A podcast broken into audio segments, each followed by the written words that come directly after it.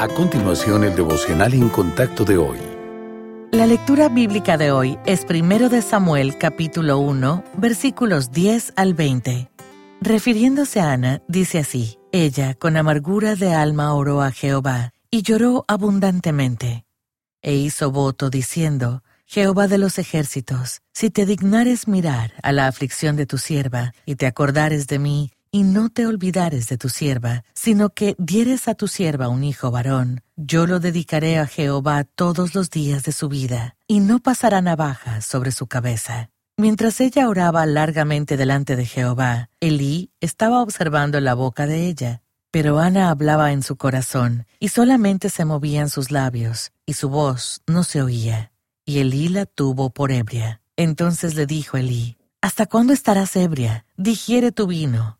Y Ana le respondió diciendo, No, Señor mío, yo soy una mujer atribulada de espíritu. No he bebido vino ni sidra, sino que he derramado mi alma delante de Jehová. No tengas a tu sierva por una mujer impía, porque por la magnitud de mis congojas y de mi aflicción he hablado hasta ahora. Elí respondió y dijo, Ve en paz, y el Dios de Israel te otorgue la petición que le has hecho. Y ella dijo, Halle tu sierva gracia delante de tus ojos. Y se fue la mujer por su camino, y comió, y no estuvo más triste.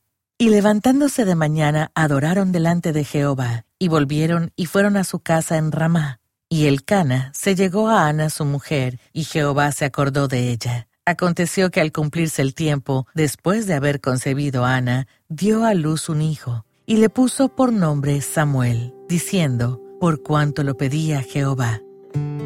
Cuando estamos sufriendo puede ser fácil aislarnos de quienes más nos quieren, incluso del Señor. Sin embargo, Ana, aun en su dolor y su desilusión por no tener un hijo, siguió acudiendo a Dios. Primero de Samuel 1, versículo 19, nos dice que el día después de que Ana llorara amargamente delante de él, Jehová se acordó de ella. Ana tenía fe en su bondad y creía que él respondería a su petición. Invitó a Dios a encontrarse con ella en medio de su dolor y él lo hizo. Más tarde, cuando dio a luz a su hijo, Ana le puso un nombre que surgió tanto del dolor como de la redención de su experiencia, Samuel, que significa Dios oye. Ver la respuesta directa de Dios a su oración le brindó a Ana la fe necesaria para devolver a Dios lo que ella más deseaba, su único hijo. El ejemplo de Ana nos muestra que acudir a Dios con fe requiere manos abiertas, tanto para recibir como para entregar. Ya sea que recibamos o no el objeto de nuestro deseo,